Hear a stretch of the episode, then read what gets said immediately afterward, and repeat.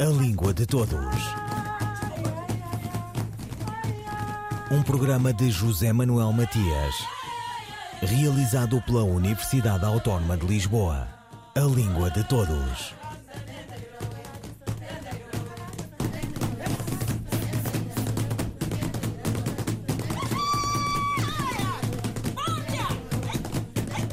Idioma com várias versões padrão, ao menos nos espaços nacionais onde se inserem, e que os estrutura na sua construção mais ampla. O português cabe no âmbito e na reflexão em torno das línguas pluricêntricas. Língua de Todos tem abordado este tema nos seus dois últimos programas no campo desafiante que é, em termos linguísticos e culturais, a singularidade diversa de cada um dos países da CPLP.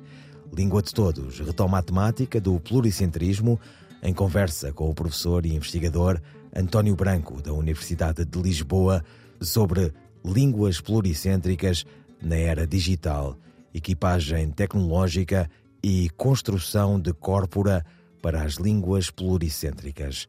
António Branco. O foco da nossa atenção, quando estamos preocupados com a promoção eh, das línguas, em particular da língua portuguesa, pode estar um, uh, mal dirigido. Isto porquê?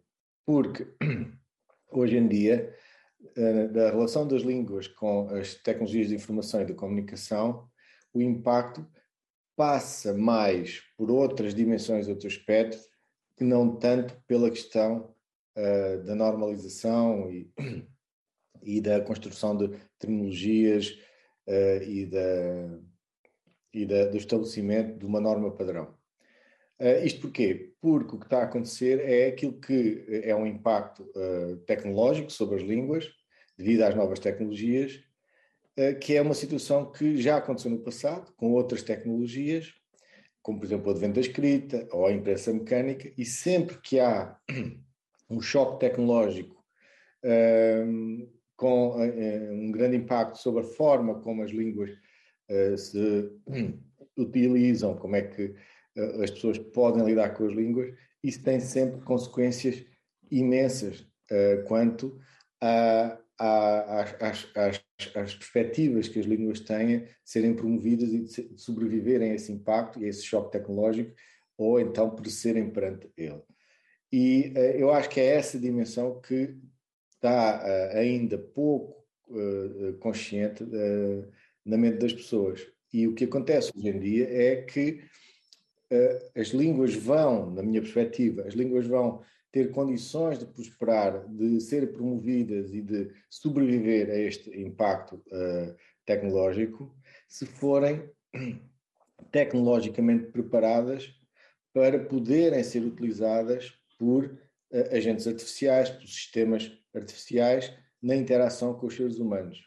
E isso vai ser muitíssimo mais importante do que se temos uh, uh, a língua com a terminologia, uh, usamos a terminologia correta, ou se propomos uma normalização assim ou assado, ou se procuramos isolar e tornar a nossa, a nossa, o nosso vocabulário vá quimicamente puro de influências que nós consideramos espúrias, que, que são importações de, de, de, estrangeirismos, etc, etc.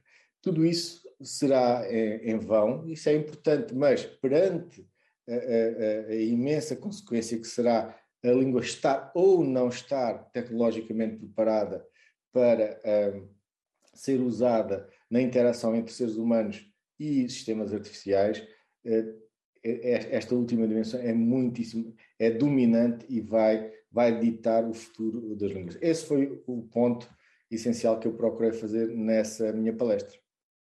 E uh, a língua portuguesa está a ser preparada para isso? A língua portuguesa sofre do mesmo que a esmagadora maioria das outras 7 mil línguas que existem no planeta. Que é o seguinte: uh, o, a investigação científica e tecnológica para uh, alcançar a preparação das línguas uh, para serem utilizadas na era digital, na verdade está a recair apenas sobre uma dessas línguas, que é a língua inglesa. E isso tem, uh, não há aqui nenhuma conspiração especial, ou não há aqui nenhum descuido, ou nenhum desleixo, ou nenhuma programação especial para que isto aconteça, resulta da natureza das coisas como elas existem hoje em dia. Nós temos a língua inglesa como a língua oficial dos Estados Unidos da América, do Reino Unido, do Canadá, da Austrália. Ou seja, todas juntas são, constituem mais de um terço uh, do produto interno bruto mundial. E todas elas são grandes potências científicas e tecnológicas. É natural que a, a investigação que se desenvolva na área das tecnologias da linguagem nesses países recaia sobre a língua que é oficial desses países. Por cima disso, não basta já esse volume imenso de, de investimento e de investigação sobre o inglês, acontece que pela própria dinâmica da, da, da profissão científica e, do, e da valorização do mérito científico, os outros investigadores que estão radicados nos outros países, que têm outras línguas oficiais, acabam também eles por trabalharem sobre o inglês. Isto porquê? Porque é mais valorizado um artigo que é publicado numa conferência com novos resultados científicos uh, de grande uh, impacto, e essas conferências de grande impacto são organizadas, são dominadas pelas, pelos Estados Unidos, por organizações dos Estados Unidos, por organizações que promovem a língua inglesa. E, portanto, se um investigador um cientista uh, individual isolado faz contas à sua carreira académica ou à sua carreira de investigação, ele às vezes até inconscientemente vai procurar trabalhar sobre a língua que lhe dá mais chances de progredir na sua carreira. Então ele trabalha sobre o inglês, que é onde há mais uh, conjuntos de dados, onde há mais recursos científicos, para obter uh, mais rapidamente resultados de ponta.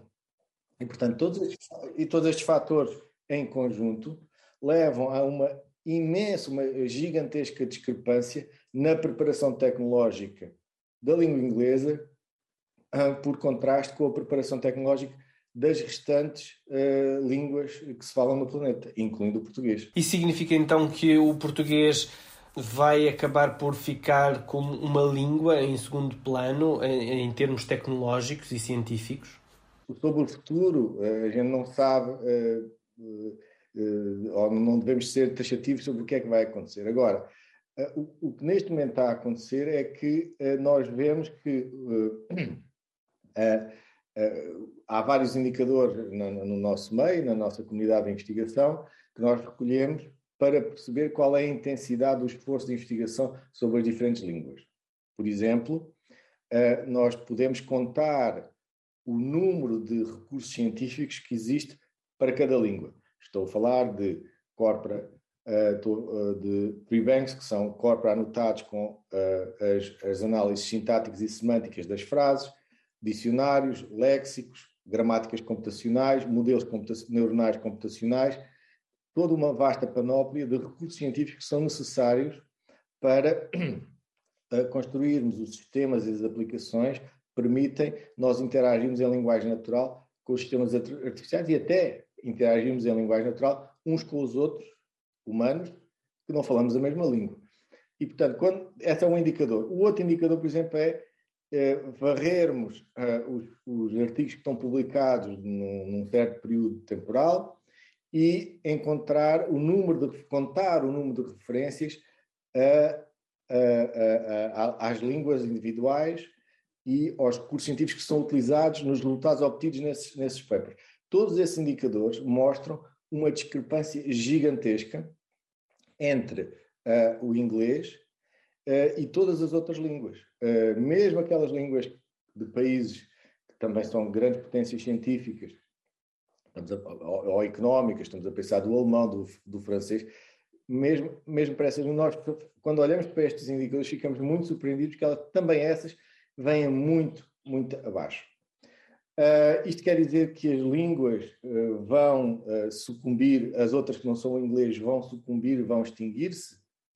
Eu não tenho dúvida que se irão extinguir aquelas línguas de muito poucos falantes que, que são faladas em comunidades com pouca, pouca capacidade económica e tecnológica. Eu, eu tenho poucas dúvidas que isso vai acontecer. Porque aí o fenómeno sociológico que vai acontecer é, é análogo, numa esfera digital, análogo àquilo que já, já acontece no, no, no, nas cidades e nos países onde temos uh, o fenómeno de imigrantes que vêm para as cidades e abandonam as suas, as suas línguas uh, nativas, uh, as línguas maternas. Por exemplo, neste, neste momento há, há um, um, número imenso de línguas estão em risco vias de extinção por todo o mundo, mas esse fenómeno é sobretudo notório, por exemplo, no Brasil. As línguas dos povos nativos estão em extinção. Porquê é que estão em extinção? Bom, porque as cidades funcionam como magnetos económicos, as pessoas emigram para as cidades e se querem prosperar nas suas vidas pessoais, elas usam a língua que melhores condições eh, lhe dá para que isso aconteça. Ora, aí mudarão para a língua dominante, que no caso do Brasil é o, é o português, mas noutras, noutras sociedades será outras línguas, e portanto, se transpusermos esta dinâmica para a esfera digital, o mesmo vai acontecer. Portanto, se os, se os sites que eu encontro não estão na minha língua, estão no inglês. Se os jogos que eu encontro não estão na minha língua, estão no inglês. Se a Wikipedia que eu vejo está em muitas línguas, mas não está na minha, progressivamente eu vou adotar essas línguas que me dão mais vantagem na minha vida pessoal eh, para progredir e para ter melhores condições económicas.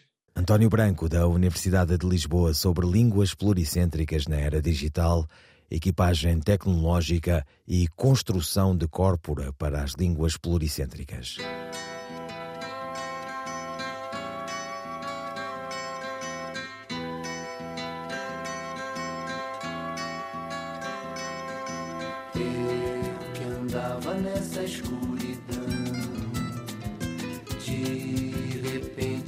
yeah.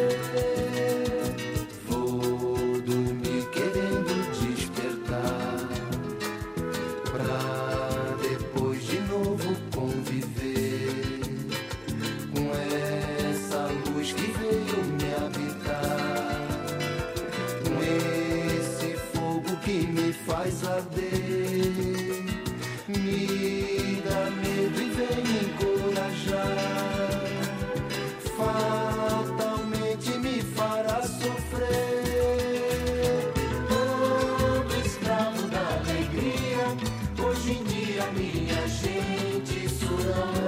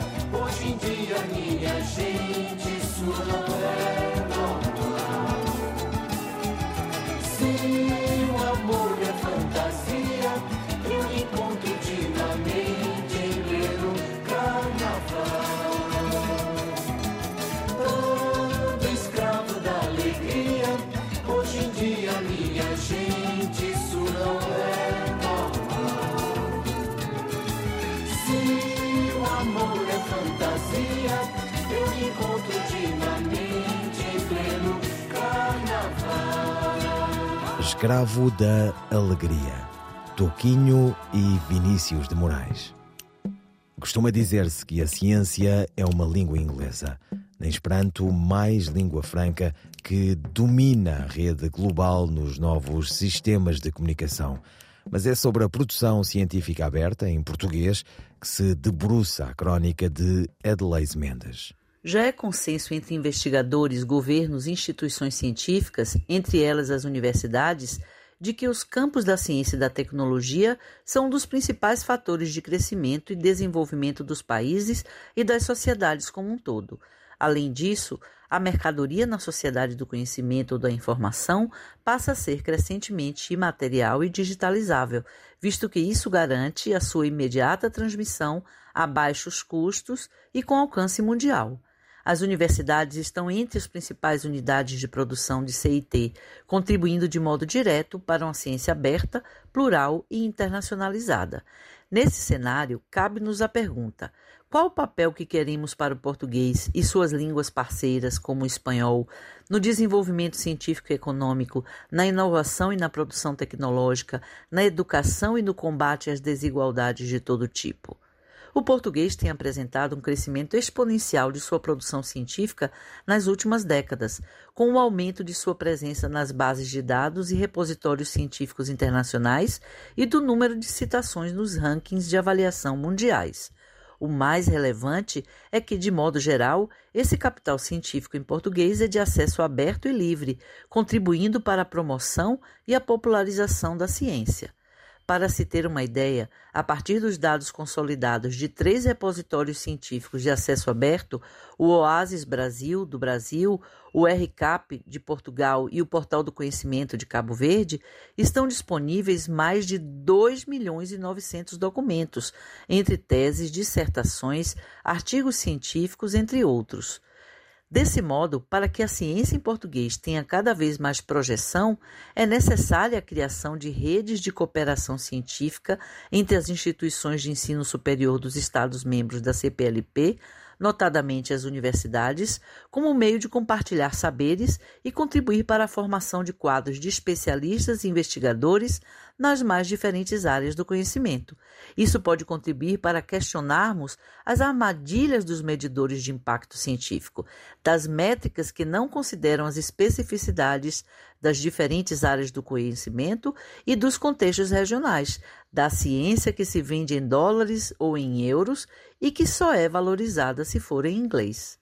Se queremos fomentar a ciência em português e aumentar a sua visibilidade e circulação, precisamos concebê-la aberta, plural, comprometida com diferentes modos de produção do conhecimento, com epistemologias diversas, promovendo a ecologia dos saberes, com agendas, métodos e práticas que reflitam as demandas e especificidades de nossos contextos econômicos, políticos e sociais. A crónica de Edleis Mendes esta semana sobre produção científica aberta em português.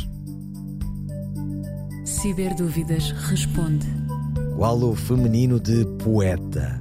A resposta de Sandra Duarte Tavares. O feminino de poeta é poetisa. Regra geral, os nomes masculinos terminados em O formam o feminino substituindo essa vogal pela vogal A. Por exemplo, gato, gata, médico, médica. Porém, há certos nomes masculinos que formam o seu feminino por intermédio do sufixo isa. Vejamos alguns exemplos: diácono, diaconisa, papa, papisa, profeta, profetiza. Assim, o feminino de poeta é poetisa. Sofia de Melbreiner foi uma grande poetisa portuguesa. A resposta da linguista Sandra Duarte Tavares. Um, dois, três, e... Heráclito de Éfeso diz: O pior de todos os maus seria a morte da palavra. Diz o provérbio do Malinqué: Um homem pode enganar-se em sua parte de alimento, mas não pode enganar-se na sua parte de palavra. Um poema de Sofia Melo Breiner, do livro O Nome das Coisas, pela voz da atriz Maria Henrique. Ouviram Língua de Todos, as despedidas de José Manuel Matias, Miguel Roque Dias e Miguel Van der Kellen. A Língua de Todos. Um programa de José Manuel Matias, realizado pela Universidade Autónoma de Lisboa. A língua de todos.